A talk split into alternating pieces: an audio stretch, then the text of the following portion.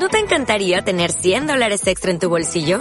Haz que un experto bilingüe de TurboTax declare tus impuestos para el 31 de marzo y obtén 100 dólares de vuelta al instante. Porque no importa cuáles hayan sido tus logros del año pasado, TurboTax hace que cuenten. Obtén 100 dólares de vuelta y tus impuestos con 100% de precisión. Solo con Intuit TurboTax. Debes declarar para el 31 de marzo. Crédito solo aplicable al costo de la presentación federal con TurboTax Full Service. Oferta sujeta a cambios o cancelación en cualquier momento.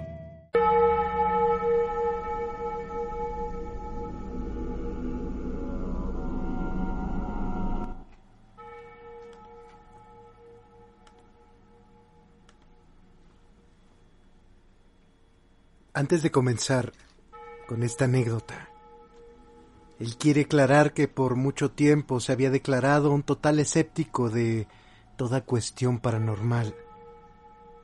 Le resultaba muy difícil asimilar la posibilidad de que existieran seres distintos aquellos que puedes apreciar en el campo físico.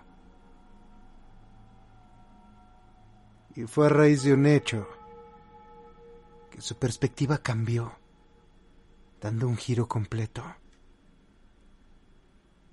A veces hoy en día, aquellos pensamientos racionales, como una forma de protegerse, de decirse que aquello tenía una explicación, suelen invadirle. Trata a veces de convencerse de que aquello que vivió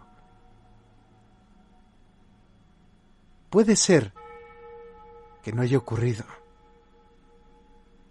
Que quizá ese momento fue únicamente imaginación. Que hay algo extraño. Pues algo muy dentro de él le dice todo lo contrario. Su nombre es Javier es mecánico y trabaja para una empresa especializada en rescate y auxilio de vehículos automotores varados en ruta. Esta anécdota se sitúa en julio del 2014. Recuerda con exactitud la fecha, porque había sido después de la victoria de Argentina-Holanda. Aquel jueves por la tarde, llamaron a la empresa para solicitar una asistencia urgente a medio camino del trayecto de las localidades de General Germes y Melán. Él salió de la capital salteña cerca de las 19 horas. Quizás serían entre unos 40 y 60 minutos de viaje hasta el destino. Llegó y se encontró con Marcos, él estaba muy desesperado. Y era porque no había tenido el mejor de los días. El motor de una maquinaria agrícola se había dañado. Se había pronosticado una fuerte y pronta tormenta de granizo.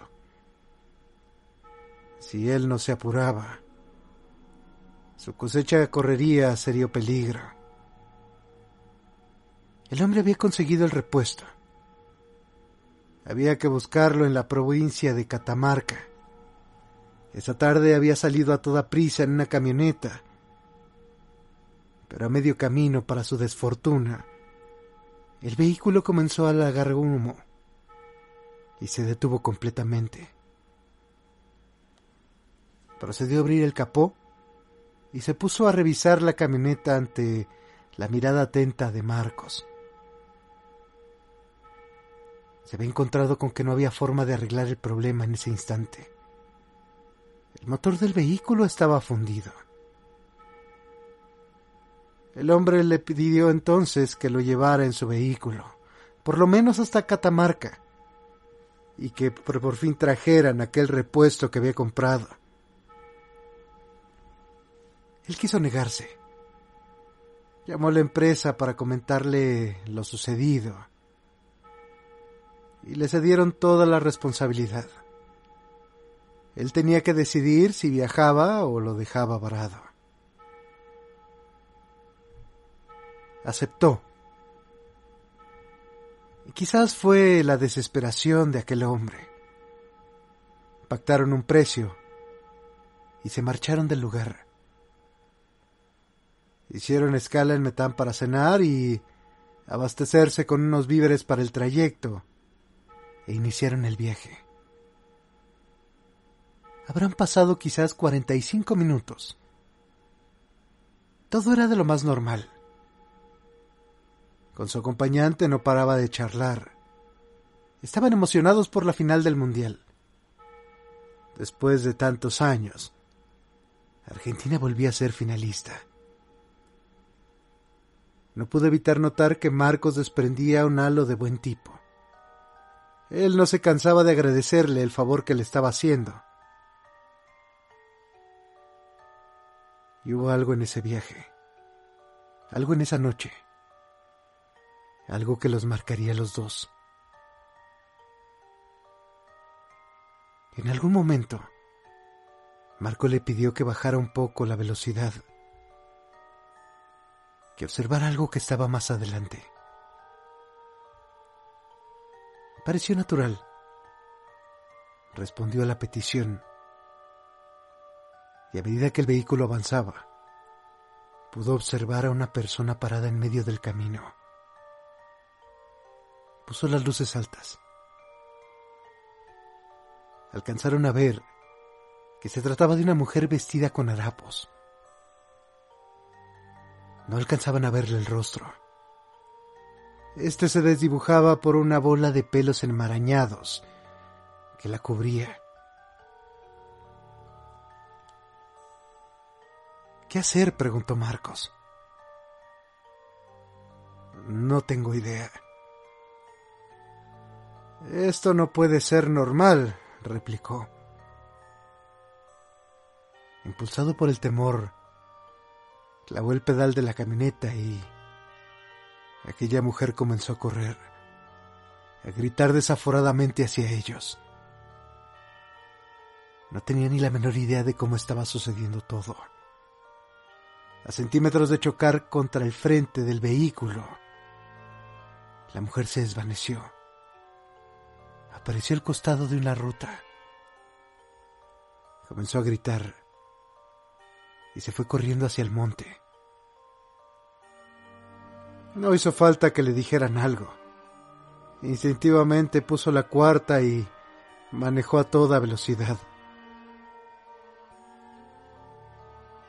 apenas estaban recuperándose de aquella cosa. Y Marco comenzó a balbucear. Es imposible, Javier. Dime que esto no está ocurriendo. Frenó de seco. Podía verla con sus ojos, pero no lo creía. A su frente se encontraba aquella mujer. La piel se le puso helada. La volvió a escuchar gritar. Corría hacia la camioneta por segunda ocasión. Él volvió a acelerar. Ya no le importaba si se la llevaba con el coche. Y instantes antes del siniestro, aquella mujer se hizo humo el vehículo atravesó esa niebla negruzca. Y en aquel preciso momento sintió un escalofrío atroz recorrer por la columna vertebral. La cabina de aquella camioneta estaba helada. Marcos iba callado. Él estaba preso de una taquicardia con la cual sentía que su pecho iba a estallar. Ninguno de los dos decía nada. En silencio hicieron alguna distancia del trayecto. Y sintió la necesidad de mirar por el espejo retrovisor.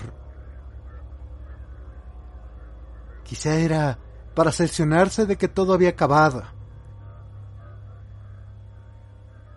temeroso, con miedo. Observó por el retrovisor y suspiró.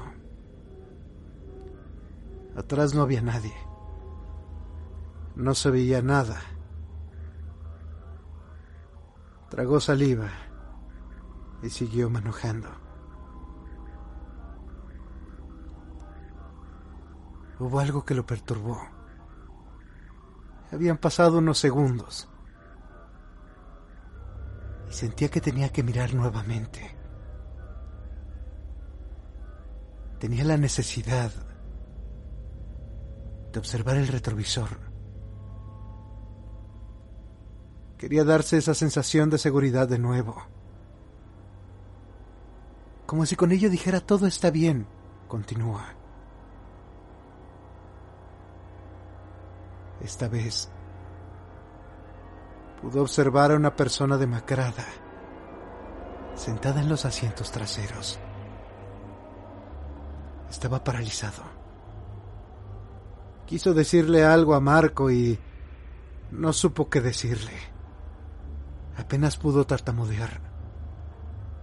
Soltó el pedal del acelerador y sus manos se desprendieron del volante por un instante.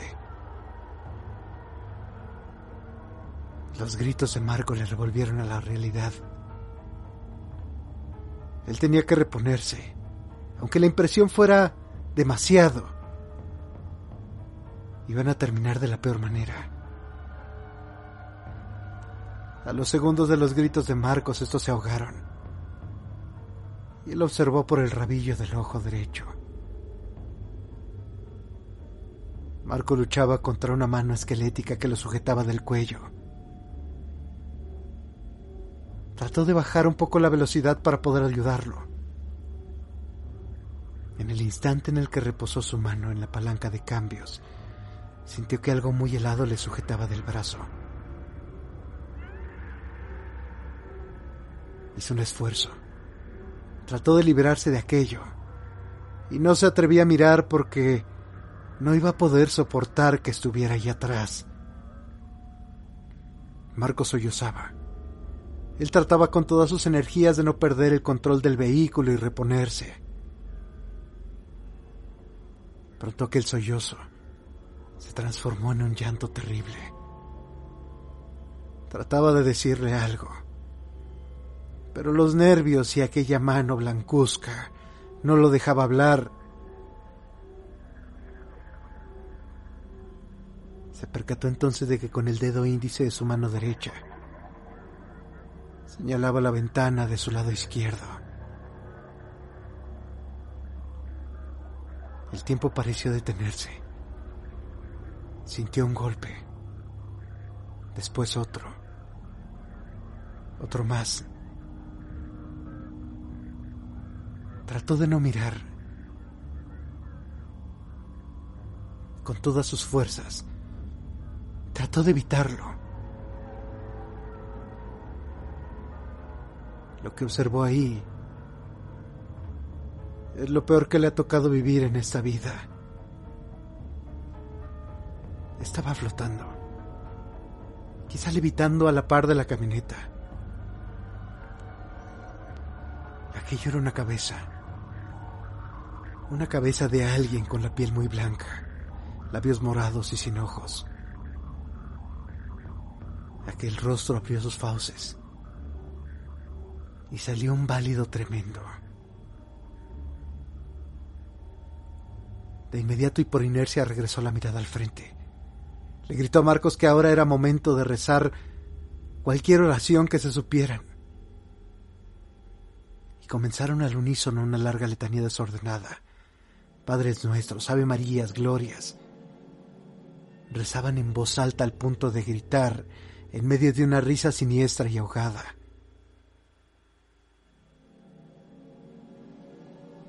Su corazón no dejaba de palpitar. Y volvió a mirar por el retrovisor. Y observó a aquella mujer en cunclillas, en la caja de la camioneta. Por fortuna parecía estar más lejos. Aceleró. No paró hasta llegar a la localidad de Rosario de la Frontera. Se bajaron en una estación de servicios y se quedaron absortos. No podían dejar de pensar, de pensar en aquello que habían experimentado. Trataron de tranquilizarse. Comieron y bebieron algo. Marco le contó lo vivido al playero de la estación.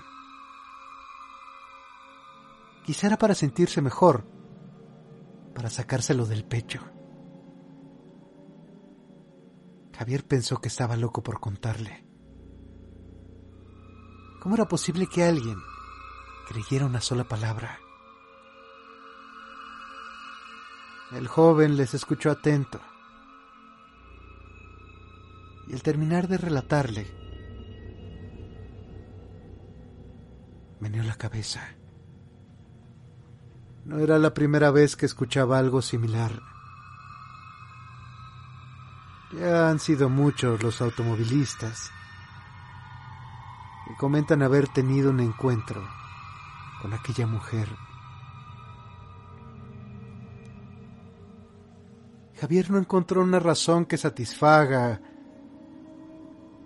aquella historia. Algo que dé un porqué,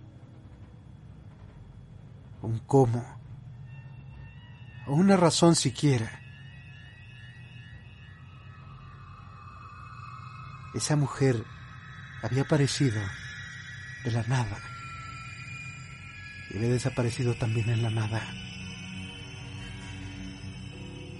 Era alguna deuda. Quizá era un alma en pena, reviviendo algo terrible. O quizás, y solo quizás, habían estado en un lugar y en un momento terriblemente equivocados. ¿Cuál es la verdad atrás de todo esto? Eso es algo que todavía hoy se pregunta. Pero sabe, muy dentro de sí, que la realidad es que no desea conocer la respuesta.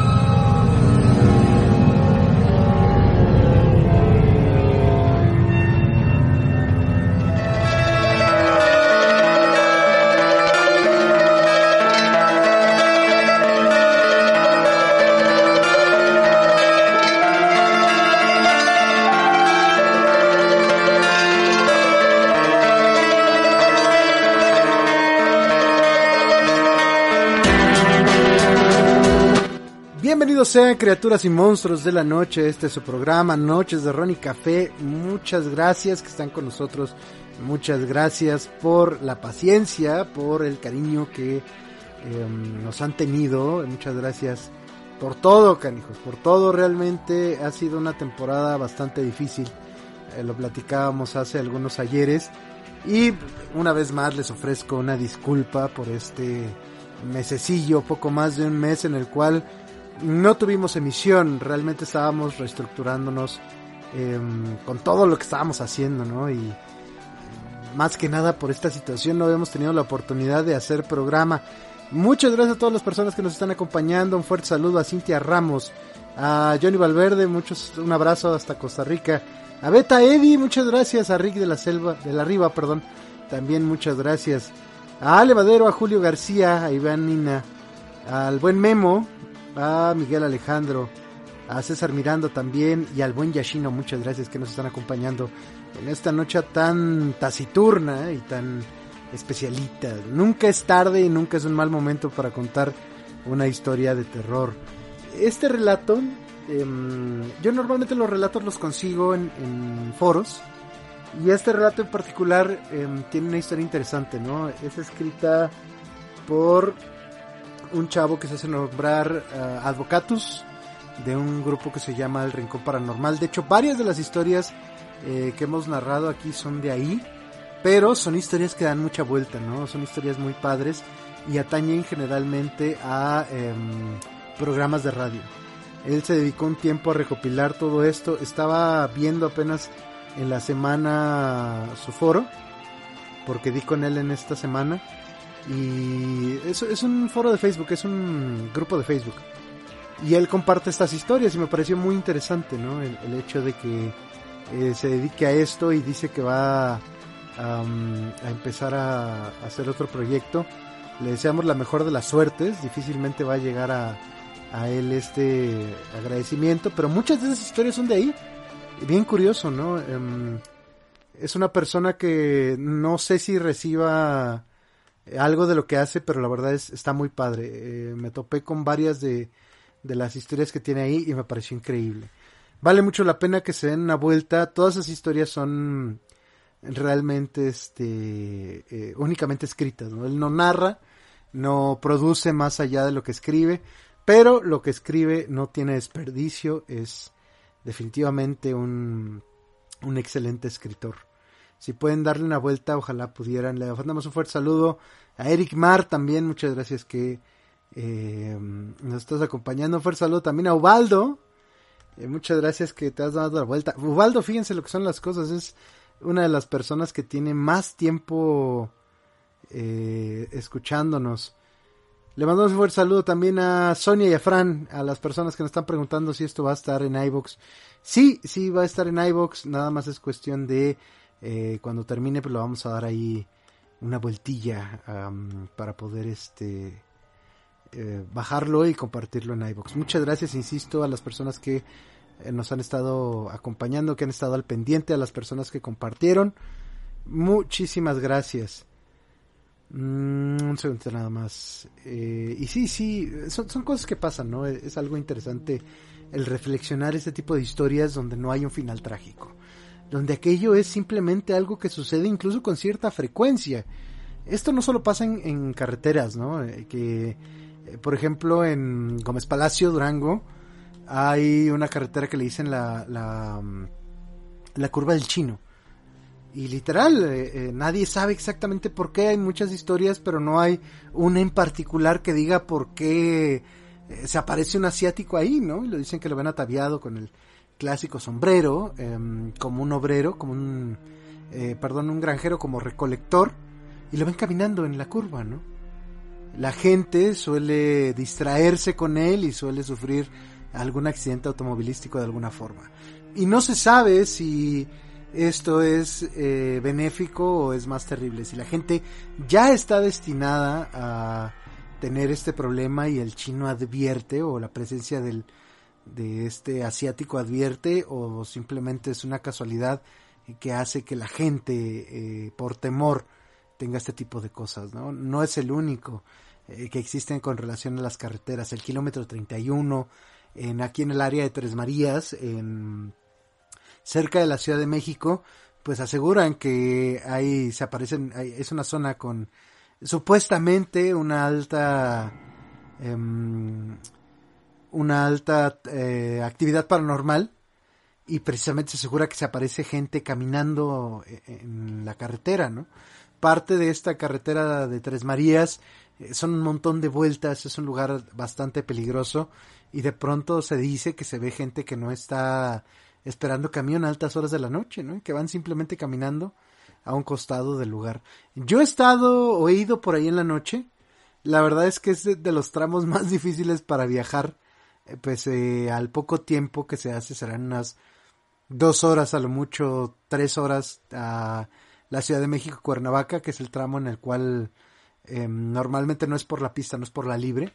Y es ahí donde es peligroso, ¿no? E, es una cuestión bien interesante este asunto de las historias en las carreteras. El día de hoy Vamos literalmente a empezar con algunas historias de terror, con historias em, variadas, algunas son de la última emisión, que la verdad yo dije, ay, las voy a, renarrar para que no, se pierdan, ¿no?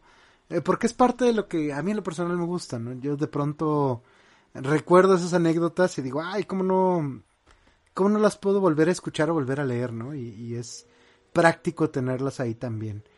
Vamos con la siguiente historia. Esta es una historia bien curiosa porque se asegura que sucedió en Cuautitlán Izcalli, en el Estado de México.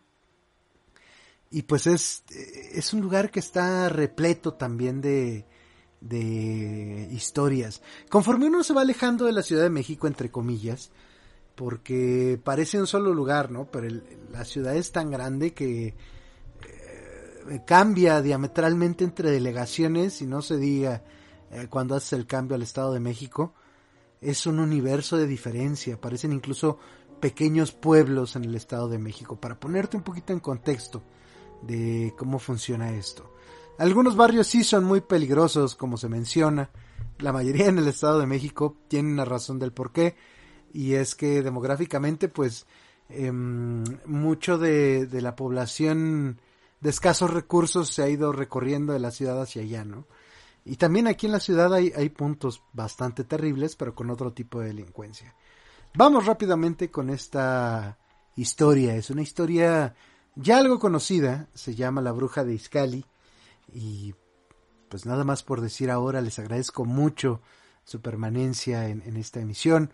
Y pues vienen muchas cosas interesantes, ojalá puedan acompañarlos. Muchas gracias a las personas que estuvieron al pendiente a quienes nos mandaron un mensaje y no pudimos responderlos por eh, la cantidad de trabajo que hemos tenido, pero estamos de vuelta y esperemos que esta nueva normalidad les sea bastante agradable. Vámonos rápidamente con esto, no te vayas, todavía tenemos mucho más para ti. Sé valiente. Continúa con nosotros.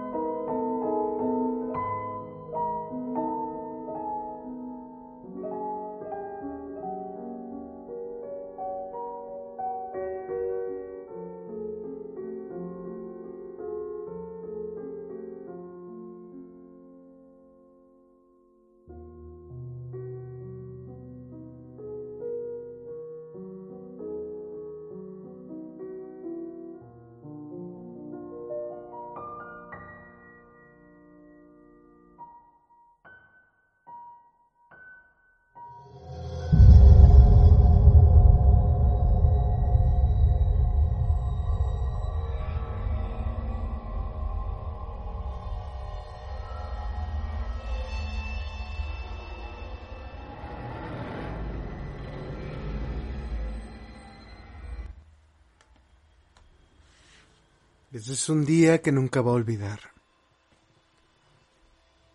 Le tocó una noche de luna llena de un viernes, el 13 de octubre del 2010. Acudía por una clienta en su taxi. Iba a Cuautitlán Izcalli en el Estado de México.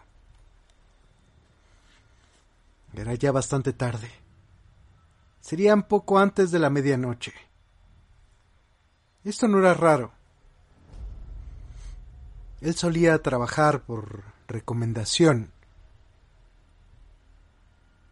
Al llegar al domicilio, salió una mujer de quizá unos 50 años de edad, completamente vestida de blanco. Le extrañó que ella tuviera muchas joyas. Y se respondió que quizá era de fantasía o completamente falsas. Se presentó, dio las buenas noches y le preguntó a dónde la llevaba. Ella le dijo que al mercado del pueblo, aquel que nunca cierra. El viaje fue rápido. En realidad casi no hablaron. Llegaron al punto ella se bajó compró algunas hierbas y volvieron a iniciar el viaje. Vamos a ir a Tepozotlán, pero vaya por aquel camino pegado al cementerio. Era natural que la gente tuviera sus caminos, prefiriera ir por algún lado u otro. Obedeció y comenzó a notar algo extraño. En ese camino, en esa noche, había muchos gatos muertos. Se encontraban ahí, a un lado de la calle. Parecían aumentar conforme se acercaban al cementerio. Se le hizo algo raro. Y de pronto aquella mujer tomó su teléfono y exclamó, Espérame, compadre. Unos minutos, ya vamos para allá. Llegaron al cementerio, quizás a la una de la madrugada. Ella se bajó. Inmediato pensó que quizás aquel compadre trabajaba ahí y aprovechó para fumarse un cigarro.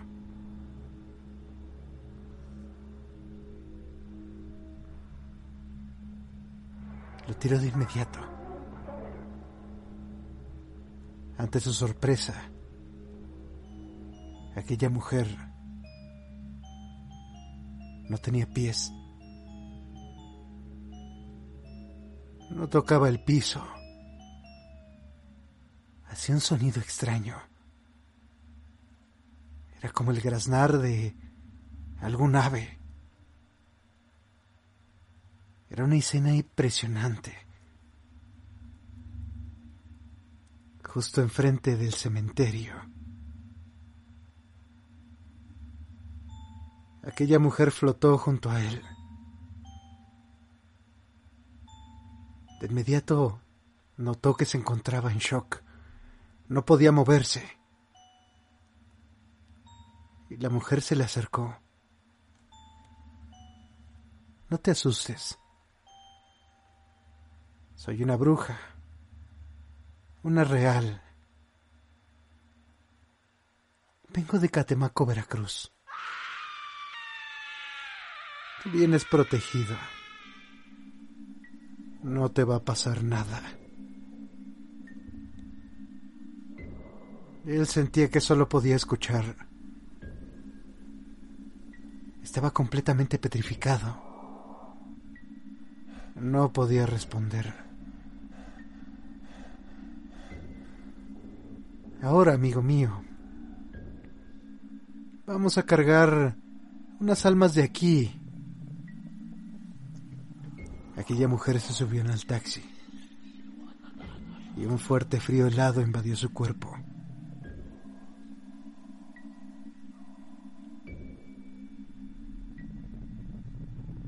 Ella entonces le dijo, ¿te quieren tocar? Él de inmediato pensó que querían tocar su hombro, pero había algo ahí. Algo que sonaba con miedo. Alguien le estaba susurrando en el oído. Era algo que no entendía. Algo en lenguas. Le parecía recordar algún dialecto indígena. Y como podrás imaginarte del miedo, ya no volteó. La señora le ordenó avanzar, que continuaran, y él no dudó en obedecer. Recuerda que aquella luna llena enorme alumbraba el camino. Fue como si aquella mujer le hablara directamente al oído. Bájate. Pídele a la luna lo que quieras. Esta es tu oportunidad. Ella te lo va a conceder. Él no podía articular palabra alguna. Pero ella se bajó y empezó a pedirle ayuda por aquellos trabajos, ritos, rituales. Pero la voz que salía de ella no era la misma. Lo hacía en una lengua extraña. Él solo sentía escalofríos y miedo. Me vas a llevar a siete cementerios diferentes del Estado de México. Medio recuerda el viaje. Quizá por el miedo. Quizá por otra cosa. En cada uno, ella hacía lo mismo. Flotaba. Y pedía a la luna en esa extraña lengua sacaba de cada cementerio almas. Y el vehículo, después de pasar por cada cementerio, se sentía más pesado, como si de alguna forma llevaran más pasajeros. Conforme avanzaban, ella le decía que repartía esas almas en diferentes casas, en negocios, que eran parte de aquel trabajo que le habían pagado. El amanecer estaba próximo. Y habían terminado de repartir aquellas almas. Le pidió que la llevara a Teoloyucan en el Estado de México, cerca de San Juan Citlaltepec una tierra que es famosa por pertenecer a las brujas. Él había escuchado estas leyendas. Ahora no le parecían solo cuentos.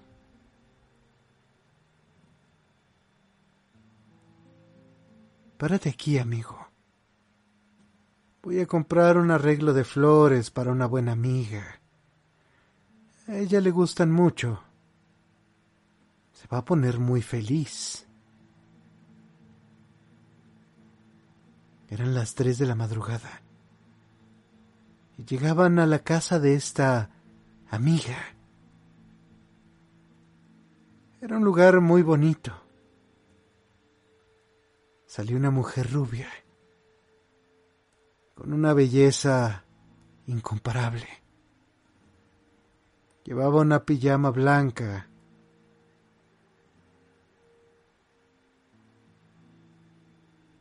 Pon las flores aquí. Ahorita salgo. Ella obedeció. Después de quince minutos ya no salió.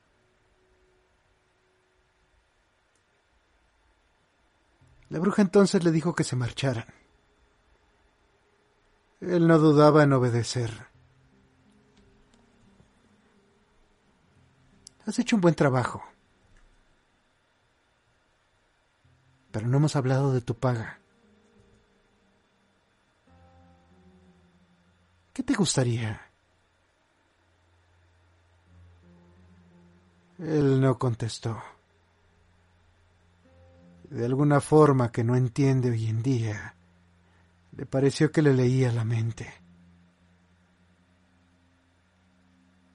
Días antes le habían asaltado varias personas Lo habían lastimado. Lo habían amenazado de muerte.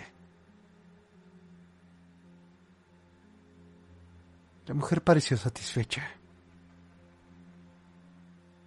Eso es lo que quieres. Puedo dártelo. Dame una moneda. Él lo entendió más como una orden que como alguna otra cosa. Le dio cualquier moneda, la primera que encontró.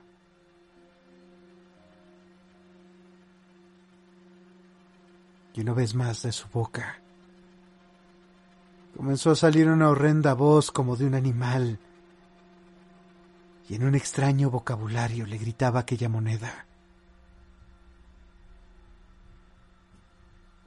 Parecía ordenarle.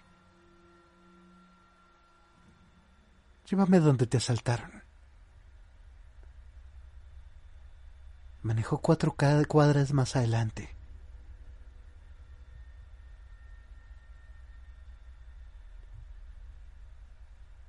Fue ahí, ¿verdad? Sí. Puedo sentirlo. Ella agarró la moneda. Su rostro se transformó. Hasta ahora se veía bastante seria, a veces incluso amigable. Pero sus rasgos faciales se torcieron. Mostraba odio, una cara como la que nunca había visto y lanzó la moneda a ese lugar. Justo al tocar el suelo, sonó una fuerte explosión. Era como un petardo. El conductor sintió que sus oídos se cimbraban. Mañana vas a tener tu paga. Has hecho un muy buen trabajo. Me dio mucho gusto conocerte. Que me trajeras. Le voy a pedir a mis santos y muertos y a mis espíritus que te protejan. El tembloroso le dio las gracias. La verdad es que no quería cobrarle nada. Quería que terminara. Se bajó justo ahí y él sintió alivio, pese a que no podía creerlo. Ella se alzó como caminando en el aire. Y él permaneció ahí, observando el cielo, hasta verla desaparecer en la inmensidad. Reaccionó algunos minutos después eran casi las seis de la madrugada. Sintió frío y se sorprendió. Aquello había sido sin duda terrible. Regresó a Iscal y recordó que estaba cerca de aquella casa de la amiga de la bruja a la que le habían llevado flores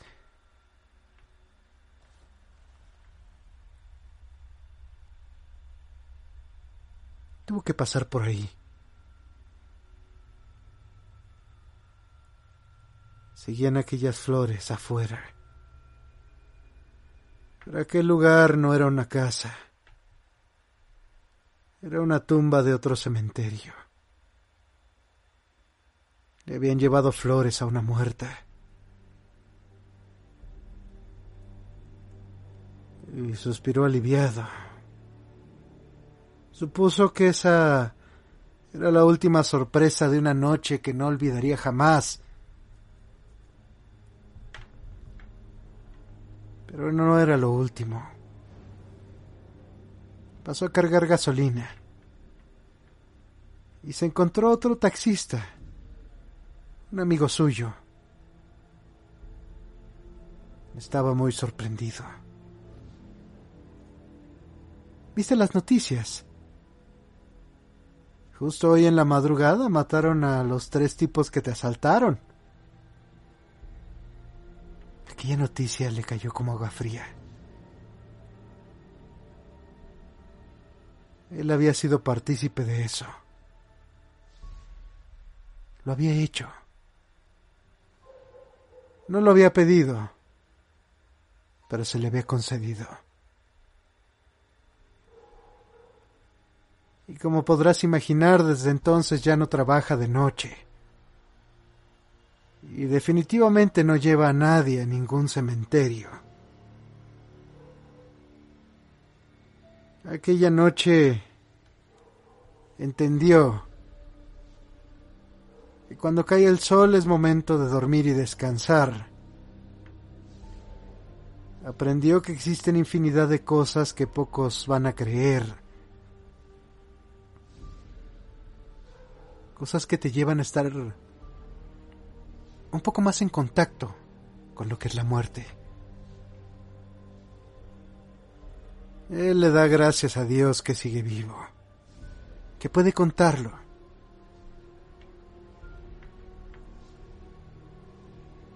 Una historia que vivió en una noche, pero va a recordar más allá de lo que significa siempre.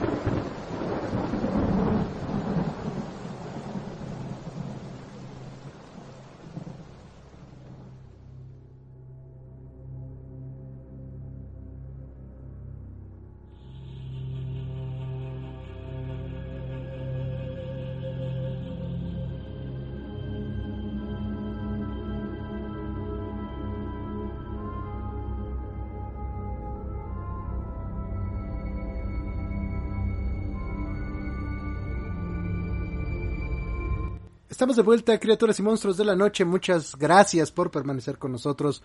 Les recordamos que transmitimos los miércoles a través de la número uno y nada más. Radio Anime Nexus, adicional a ello, nos puedes escuchar vía iBox con algunas emisiones que ya em, han pasado. Son viejitas pero bonitas, exquisitas. Le mandamos un fuerte saludo a Julio García, a Edgar Manríquez, a Alejandro Flores y a Ingrid Samperio muchas gracias que nos están acompañando en esta una noche que como siempre se antoja para alguna historia de terror. Le mandamos un fuerte saludo también a Elizabeth Olivas y a Andrea Flores, muchas gracias que em, están en contacto con nosotros. Te recuerdo que nuestras redes sociales son Noches de Ron y Café en nuestra página de Facebook. Nos puedes encontrar así también en iVoox si quieres mandarnos algún mensaje lo puedes hacer por cualquiera de estos dos medios. Eh, las transmisiones van a ser los días domingo y los miércoles todavía no sabemos exactamente si va a ser únicamente repetición o vamos a tener alguna cosilla especial. Le mandamos un fuerte saludo también a Cintia Ramos. Muchas gracias que están al pendiente. A todas las personas que estuvieron al pendiente les agradecemos mucho eh, el tiempo que le han dedicado a esto. Le mandamos un fuerte saludo a Alejandro Flores, a Cintia Ramos, a Eva García y muchas gracias y a Festival Akatsuki también eh, que nos han apoyado mm, compartiendo este stream. Muchas gracias, es, es una cuestión que agradecemos mucho, ¿no? Esto es por y para ustedes, a mí me gusta mucho hacerlo, pero em, les agradezco mucho el tiempo que le dedican ustedes también a este proyecto. Es una historia muy interesante. Eh, Cotitlán Izcalli tiene infinidad de historias y no solo estas que son famosillas, ¿no? Y tienen mucho que ver con las brujas. Hay incluso un lugar al que le llaman el Valle de las Brujas. Eh, Catemaco, Veracruz es un lugar al que no he tenido la fortuna de ir, no he tenido la oportunidad de visitar. Dicen que no es bonito, que realmente la gente que va ahí es porque quiere estar en contacto con algo sobrenatural, ¿no? Con algún trabajo de brujería y eso. Y los trabajos distan entre uno y otro. Hay algunos sencillos o, hay algunos que llevan a, profanar algo sagrado, ¿no? Algo que tienen algo de, de, mm, ser este heréticos. Hay incluso un ritual que se asegura es muy bueno, en el cual se busca precisamente con el número 7, ¿no? Profanar, profanar el agua bendita de siete iglesias. Una cuestión bien interesante eh, que tiene mucho que ver con esta... Le mando un fuerte saludo a Seok Ragde, muchas gracias que también eh, andas por aquí con nosotros. Y eh, al final de cuentas es bien extraño, ¿no? El, poder que tiene el corromper este tipo de cosas. En algunos pueblos, sobre todo en comunidades como Veracruz, eh, tienen mucho miedo de que la hostia consagrada eh, sea robada. No nada más por la custodia que suele ser de oro o suele estar bañada en oro, sino porque es un ingrediente muy importante para este tipo de ritos. Eh, ¿Qué podemos encontrar con esto? ¿Qué podemos compartir de esto? Hay cosas terribles con animales, eh, gente que le cose a pescados vivos, a ranas, este, eh, cosas bastante desagradables, ¿no? Lo curioso de todos estos tipos de, de, de ritos es bien interesante porque tienen que ver eh, con el daño que se hace, ¿no? Todo tiene un que ver simbólico. Eh, en el caso, por ejemplo, de, de, cuando quieres un hechizo de amor o, este tipo de cosas, eh, pues lo que usan son normalmente calabazas o frutos de campo y se usan oraciones y se ponen fotos. De hecho, en algún momento, en, alguno de los viajes, eh, en cierto lugar encontramos un montón de, de, calabazas de este tipo, ¿no? ¿Qué se hace? Eh, pues lo más recomendable es no tocarlos, ¿no? En todo sentido, porque siempre es antihigiénico. Lejos de una cuestión esotérica y paranormal, el tocar algo que no sabes qué tiene, no sabes qué es, es antihigiénico. Pero la gente que conoce un poco de este tipo de cosas, lo que recomienda es quemarlo. Tomarlo siempre con la mano, la mano izquierda y quemarlo, ¿no? Eh, ahí varía mucho, en, eh, en, como lo decía el judo, ¿no? En esta cuestión del, del creer le da mucho poder sobre lo que tienes sin importar eh, cuál sea el rito o cuál sea eh, la intención a través de esto, hay una fuerte relación en qué tanto crees y qué tanto te afecta. Eh, es muy difícil subyugar la voluntad de alguien, eh, de cualquier forma. Debe de haber un, un, un aspecto o algo que explotar, ¿no? Por ejemplo, el, el toloache o, las famosas pociones de amor o hechizos de amor eh, tienen que ver con otras cosas, no nada más con el rito en sí. Eh, para que exista un verdadero hechizo de este tipo, normalmente que sea como en las películas, pues tiene que ver con algún alguna fuerza superior a lo humano, ¿no? Y es interesante platicarlo, pero pues son terrenos bien, bien terribles con este tipo de cosas. Nos dice Beta Eddie, no hay forma de ir allá porque sí, sí está medio ojete. Sí, le mando un fuerte saludo a Julio García. Sí, insisto, ¿no? Yo eh, tuve referencia de una persona que fue para allá y me dice, es que es un lugar enteramente sucio. O sea, tú vas y, y pues es como un... son unas lagunas y puedes ver eh, que hay en los lugares donde están estos... No sé si el lugar al que fue fue particularmente desagradable o algo así, pero contaba eso, que incluso había eh, animales muertos alrededor, que estaba considerablemente sucio. En algún momento nos vamos a ir a dar una vuelta para allá, para que no nos cuenten, ¿no? Aprovechando que vamos este seguido, hay muchos lugares que conocer de Veracruz, es un lugar increíble, ¿no? Pero no deja de ser interesante eh, todo este tipo de relación, cómo se le relaciona con las brujas. Hay una historia de una persona de por allá que aseguraba ser molestada por brujas. Este asunto de las brujas es bien curioso porque para el mexicano eh, la bruja tiene mucho que ver con el nahual, esta persona que hace una especie de transformación en animales y eh, dentro de lo que se cuenta la figura de la bruja eh, chupa a los niños, se alimenta de sangre de infantes no bautizados y está padre, ¿no? Está padre toda esta cuestión, porque hablábamos precisamente de eso, de corromper, de profanar, y um, antes de que, o sea, se asegura que los niños nacen y, ya el, el, el, limbo, creo que fue Benedicto XVI el que dijo, ¿saben qué? Pues ya le di yo el pase a todas las almas del limbo y eso ya no existe, si mal no recuerdo, eh, que era el, el lugar donde iban los, los niños, este, no bautizados, ¿no? Y, lo cual es un poquito absurdo dentro del rito católico. ¿Por qué? Porque pues un niño ya desde el hecho de, nacer está bendecido por Dios, no necesita pasar a través del ritual para que eso lo limpie. Argumentaban antes que era la mancha del pecado original, ¿no? Pero el niño por comete únicamente pecados por omisión, ¿no? O por ignorancia. Eh, bien interesante esta, estas últimas palabras, pero no deja de ser interesante cómo la bruja entonces se acepta, se alimenta de aquello que es como lo más cercano a la fuente primigenia, aquello que tiene la chispa divina más fresca, ¿no? una cuestión bien interesante y hay muchas historias de eso. Hay una historia que habla de una mujer que vivía sola con su hijo, una madre soltera. La tenía muy difícil porque pues, su familia tenía un carácter difícil y la, la tachaban de, pues, de estar algo zafadita. Y de pronto ella vivía en una casa de lámina en el Estado de México, si mal no recuerdo. Y de pronto escuchaba cómo se golpeaban, ¿no? Estas láminas. Y se golpeaban y se golpeaban y al día siguiente pues la chava esta estaba toda golpeada de los brazos como si estuviera arañada. Y ella trataba de conseguir ayuda de su familia pero pues su familia creía que por su forma de ser que por esta ausencia de conciencia eh, pues eh, andaba con un chavo que le hacía daño no se les hacía fácil decir no pues es que pues, no podemos meternos así en tu vida no y menos si tu pareja, la persona con la que estás, pues te hace eso, pues tienes que salir de ahí, ¿no? Y en algún punto un tío de ella se acerca a la casa en la noche y alcanza a ver un ave muy grande que sobrevuela esa casa. Él se acerca, eh, tenía llaves porque él era la persona que prestaba y rentaba la casa, se mete y encuentra a esta mujer abrazando a su niño y siendo arañada por esta ave gigantesca, ¿no?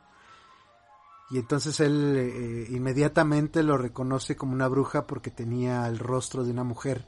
O sea, era una bruja en, en, forma, eh, como las llamadas auras, que son unos pájaros muy grandes, y, pero tenía un rostro de, de mujer.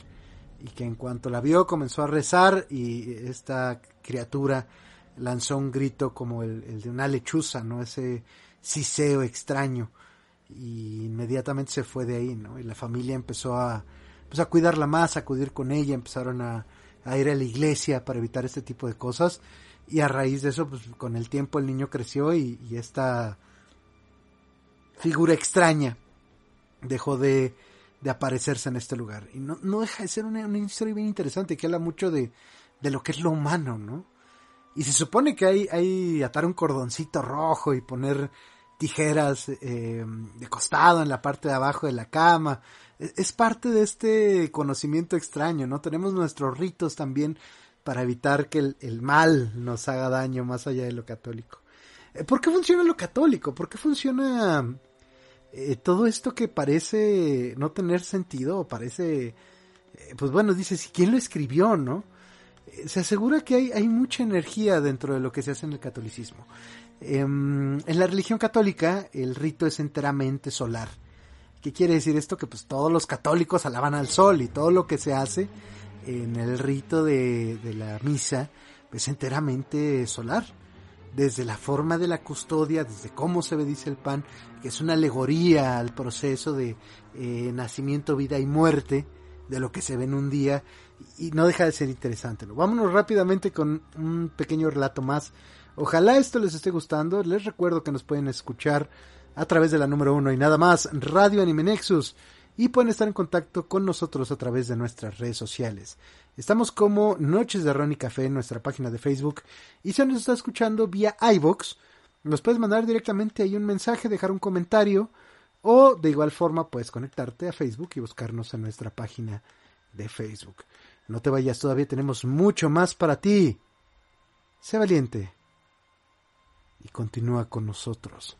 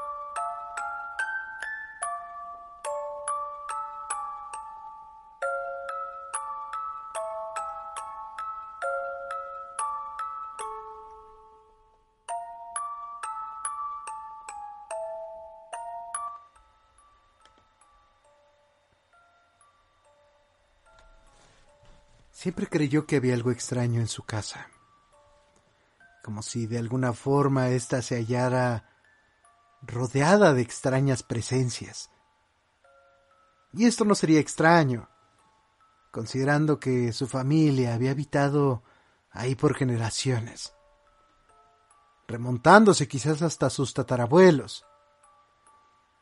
Su abuela falleció en la última habitación del segundo piso.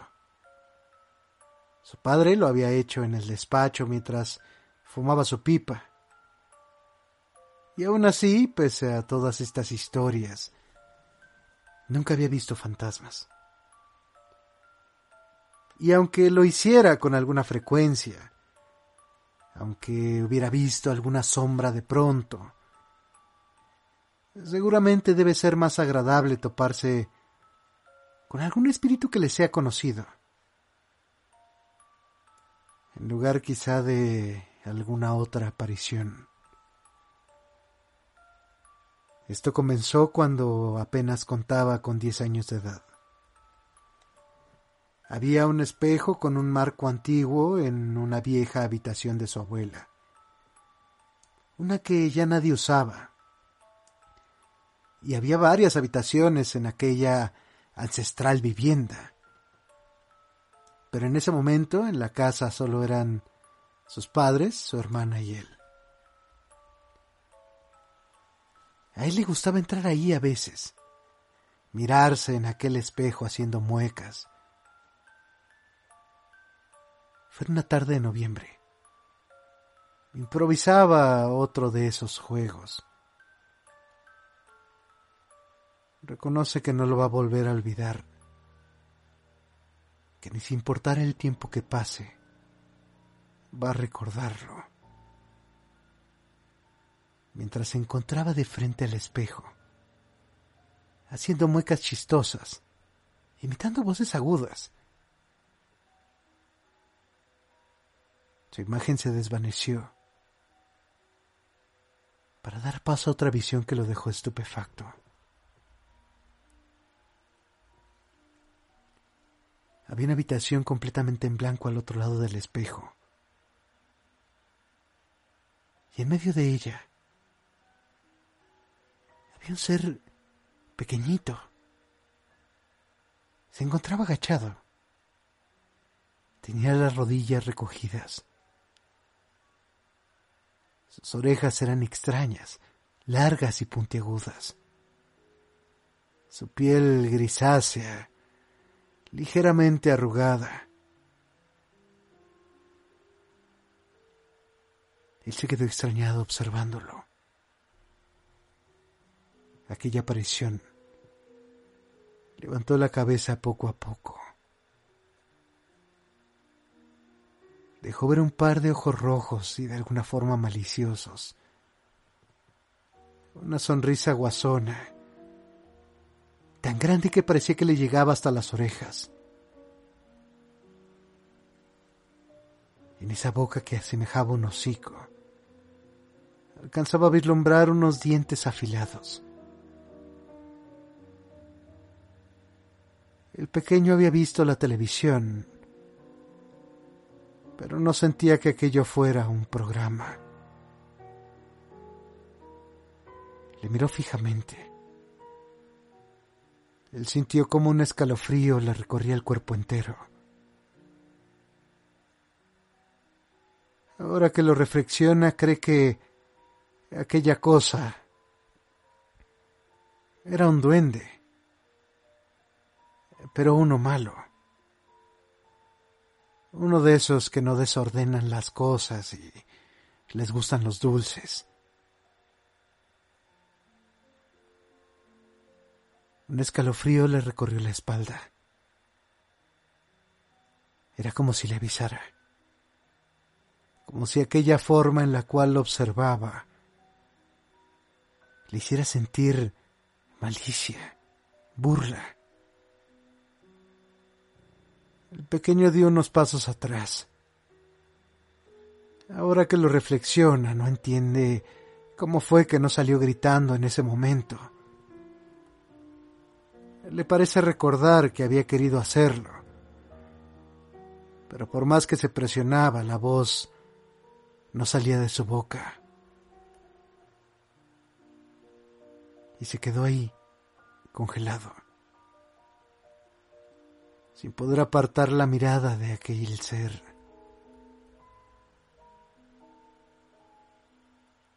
La aparición arqueó la cabeza,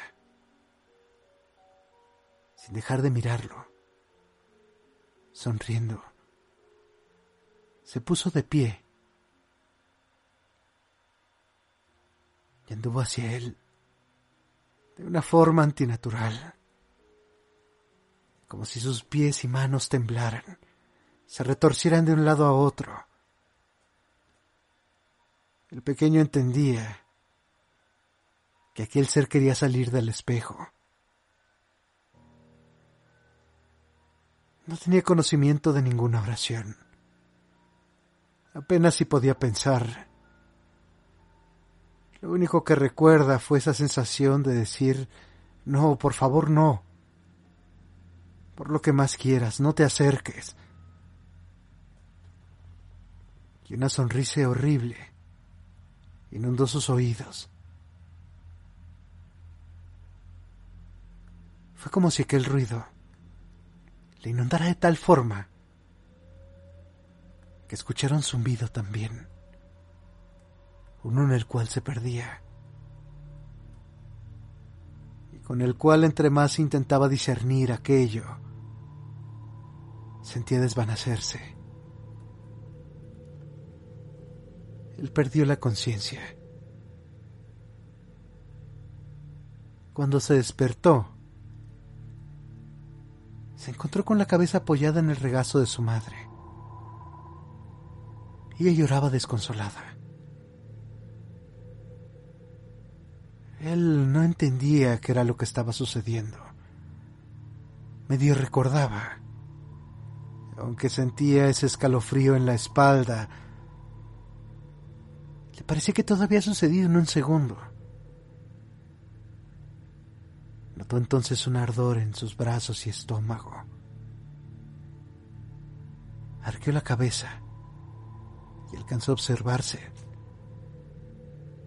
Los tenía llenos de arañazos. Era como si un animal lo hubiera atacado. Como si algo hubiera querido dejarle alguna marca en la piel.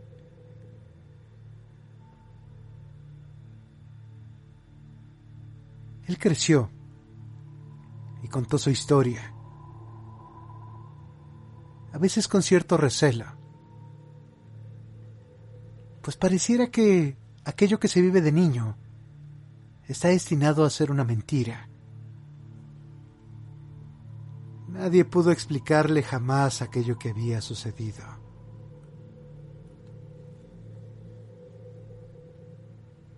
Pero al permanecer ese recuerdo tan vívido, al poder recordar aquella mirada, aquella sonrisa y esa forma de moverse tan grotesca y antinatural. Él entiende que no era algo común. Hoy en día no le gusta mirar hacia los espejos.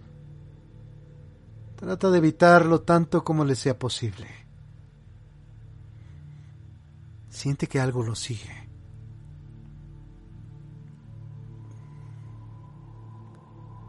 Algo parece decirle que aquella criatura, ese duendecillo, sigue por ahí, escondiéndose mientras él observa, esperando otra oportunidad de pasar este lado. Esperando que Él se duerma, esperando que pueda apartar su mirada de Él.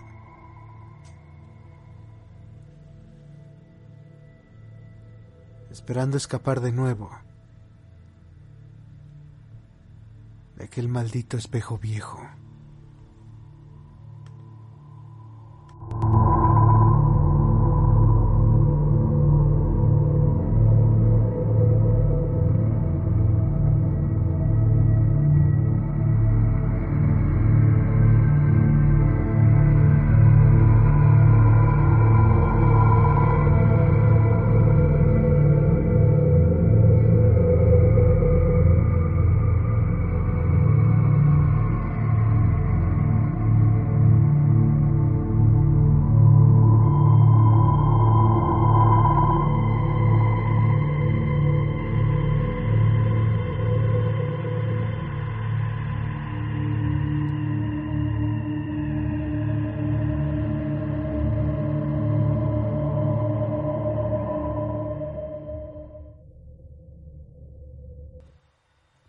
De vuelta, criaturas y monstruos de la noche. Ojalá que esto les esté gustando.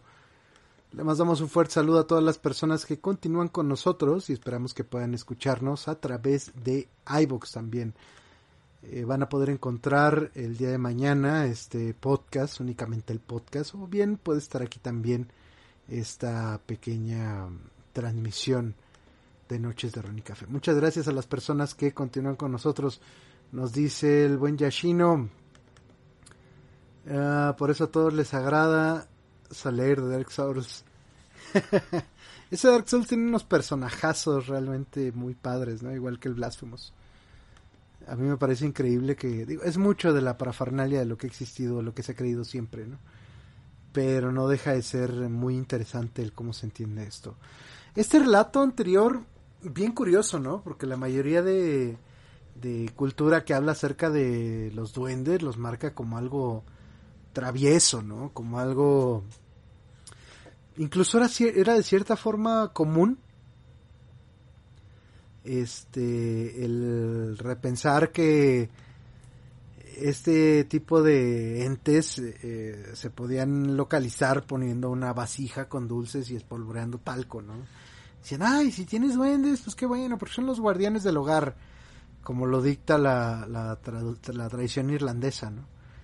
Eh, te asegura que pues eran habitantes de antes de que, de que el hombre llegara a cierta parte y que podíamos convivir en paz. Y este relato es muy interesante porque lo que muestra es algo totalmente distinto, ¿no? El aceptar que existe un mundo más allá de lo que podemos ver, pues nos deja inmersos en este terror extraño en el cual no sabemos qué intenciones tienen, no sabemos qué hacen, no sabemos exactamente qué pasa, ¿no?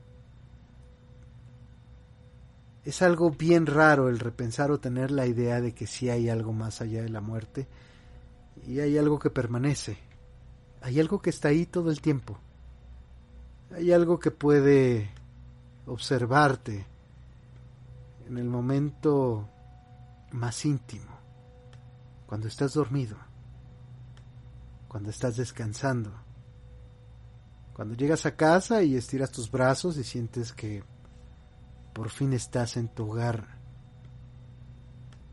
Algo que acecha a la gente que está ahí.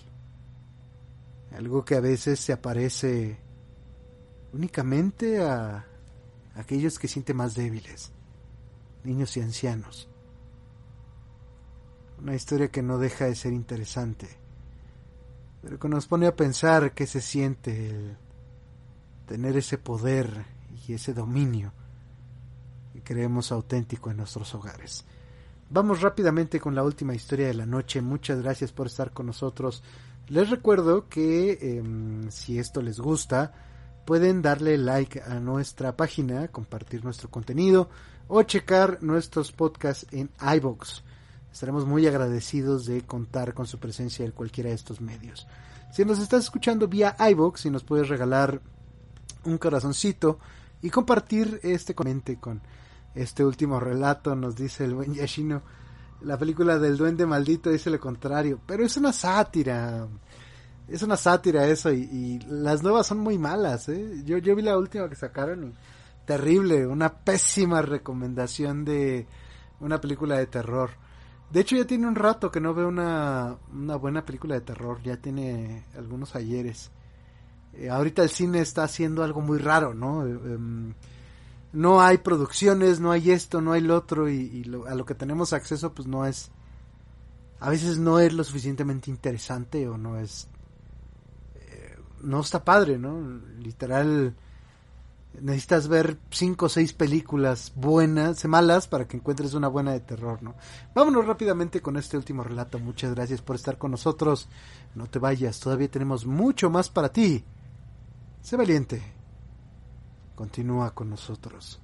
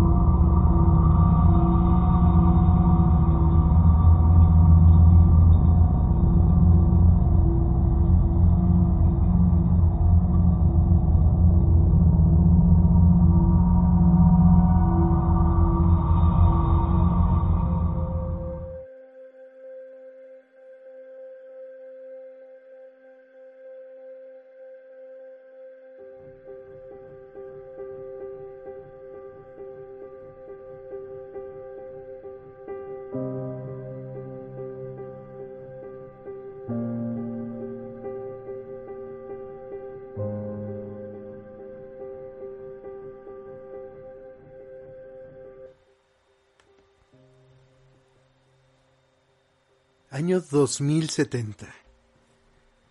Acabo de cumplir los 50, pero mi apariencia es la de alguien de 85. Tengo serios problemas renales porque bebo muy poca agua. Creo que me queda poco tiempo. Hoy soy una de las personas más longevas en esta sociedad. Recuerdo cuando tenía cinco años. Todo era muy diferente. Había muchos árboles en los parques, las casas tenían hermosos jardines, y yo podía disfrutar de un baño de regadera hasta por una hora. Ahora usamos toallas empapadas en aceite mineral para limpiar la piel. Antes todas las mujeres lucían su hermosa cabellera. Ahora debemos afeitarnos la cabeza para poder mantenerla limpia sin agua. Antes mi padre lavaba el auto con el chorro de la manguera. Hoy los niños no pueden creer que el agua se utilizara de esa forma. Recuerdo que había muchos anuncios que decían cuida el agua, sin que nadie los tomara en cuenta. Pensábamos que el agua jamás se podría terminar. Ahora todos los ríos, presas, lagunas y mantos acuíferos están irreversiblemente contaminados, agotados. Antes la cantidad de agua indicada como ideal para beber era de ocho vasos al día por persona adulta. Hoy solo puedo beber medio vaso. La ropa es desechable esto aumenta grandemente la cantidad de basura. Hemos tenido que volver al uso de pozos sépticos como en el siglo pasado, porque ya las redes de desagües no se usan por la falta de agua. La apariencia de población hoy es horrorosa. Cuerpos demacrados, arrugados por la deshidratación, llenos de llagas en la piel, por los rayos ultravioletas que ya no tienen la capa de ozono que los filtraba en la atmósfera. Inmensos desiertos constituyen el paisaje que nos rodea por doquier. Las infecciones gastrointestinales, enfermedades de la piel y de las vías urinarias son las principales causas de muerte. La industria está paralizada. El desempleo es dramático. Las plantas desalinizadoras son la principal fuente de empleo y te pagan con agua potable en vez de salario. Los asuntos por un bidón de agua son algo común hoy en las calles desoladas. La comida es 80% sintética. Por la resequedad de la piel, una joven de 20 años luce como si tuviera 40. Y los científicos investigan, pero no hay solución posible. No se puede fabricar agua. El oxígeno también se ha degradado por la falta de árboles, lo que ha disminuido el coeficiente intelectual de las nuevas generaciones. Se ha alterado la morfología del esperma de muchos individuos. Eh, como consecuencia hay muchos niños con insuficiencias, mutaciones y deformaciones. El gobierno incluso nos cobra por el aire que respiramos. 137 metros cúbicos por día por habitante adulto. La gente que no puede pagar es arrojada de las zonas ventiladas, que están dotadas de gigantescos pulmones mecánicos que funcionan con energía solar. No es de buena calidad, pero se puede respirar. La edad promedio es de 35 años. En algunos países quedan manchas de vegetación con su respectivo río, es fuertemente custodiado por el ejército. El agua se ha vuelto un tesoro muy codiciado, mucho más que el oro o los diamantes.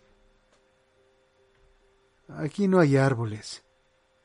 Casi nunca llueve. Cuando llega a registrarse una, una, precipitación es de lluvia ácida. Las estaciones del año han sido severamente transformadas por las pruebas atómicas y la industria contaminante del siglo XX. Se advirtió entonces que había que cuidar el medio ambiente y nadie hizo caso. Cuando mi hija me pide que le hable de cuando era joven, le describo lo hermoso que eran los bosques, le hablo de la lluvia, de las flores, de lo agradable que era bañarse y poder pescar en los ríos y embalses, beber toda el agua que quisieras, lo saludable que era la gente. Y ella me pregunta, Papá, ¿por qué se acabó el agua? Entonces siento un nudo en la garganta. No puedo dejar de sentirme culpable, porque pertenezco a la generación que terminó de destruir el medio ambiente. O simplemente no tomamos en serio tantas advertencias. Ahora nuestros hijos pagan un alto precio. Sinceramente, creo que la vida en la Tierra ya no será posible dentro de muy poco. La destrucción del medio ambiente llegó a un punto irreversible. Como quisiera regresar en el tiempo y hacer que toda la humanidad comprendiera esto cuando aún podíamos hacer algo para salvar este planeta.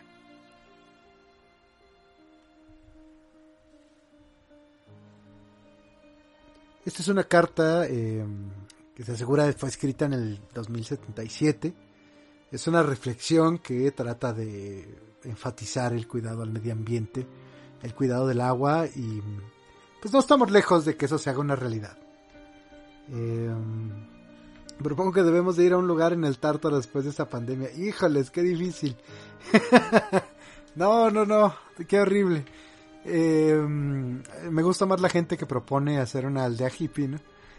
y no, no quedar aquí. Eh, parte de, las teorías de conspiración, porque hay, una fuerte teoría de conspiración con relación a este virus, a este asunto del coronavirus, ¿no? Y hay una teoría que también dice que el planeta está sacudiendo eh, a su más grande depredador, ¿no? Que en realidad somos nosotros. a su peor enemigo que a la par del peor enemigo del ser humano, pues es el mismo, La única bestia que suele destruirse solita. Muchas gracias por haber estado con nosotros, les mandamos un fuerte saludo, les recordamos que yo soy Marrón y esto es Noches de Ron y Café. Un fuerte abrazo, muchas gracias por haber estado con nosotros. Les recordamos que transmitimos los miércoles a través de la número uno y nada más, Radio Anime Nexus, así como también vamos a tener estos streams los días domingo. Muchas gracias por acompañarnos, son lo máximo, cuídense mucho, lávense las manos, usen cubrebocas, cuiden mucho al adulto mayor si pueden irse a vacunar. Pues hay que irse a vacunar, canijo, ahí la situación en todos lados está bien difícil. Cuídense mucho, mucha fuerza a todos y por favor, cuídense muchísimo. Este mes va comenzando, pero se nos está yendo de las manos como si fuera agua. Muchas gracias por estar aquí. Esperamos que tengan un excelente inicio de mes, un excelente inicio de semana. Ya es, em, ya es lunes y como siempre esperamos que tengan una vida, una vida llena de luz. Cuídense mucho, un abrazo. Hasta siempre.